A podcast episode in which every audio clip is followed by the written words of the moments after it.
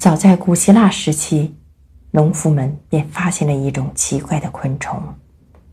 这种昆虫半身直起，庄严的立在被太阳灼烧的青草上，宽阔的，宛若轻纱的薄翼拖曳着。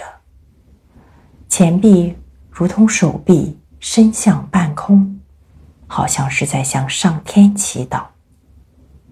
在农夫们看来，她就像是一个虔诚的修女，所以后来就有人称之为祈祷者或者先知。这种昆虫便是螳螂。一切北岛。一切都是命运，一切都是烟云，一切都是没有结局的开始，一切都是稍纵即逝的追寻，一切欢乐都没有微笑，一切苦难都没有泪痕，一切语言。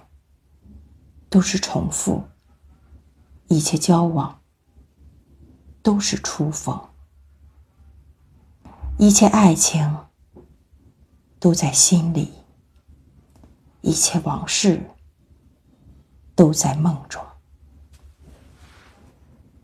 一切希望都带着注视，一切信仰都带着呻吟，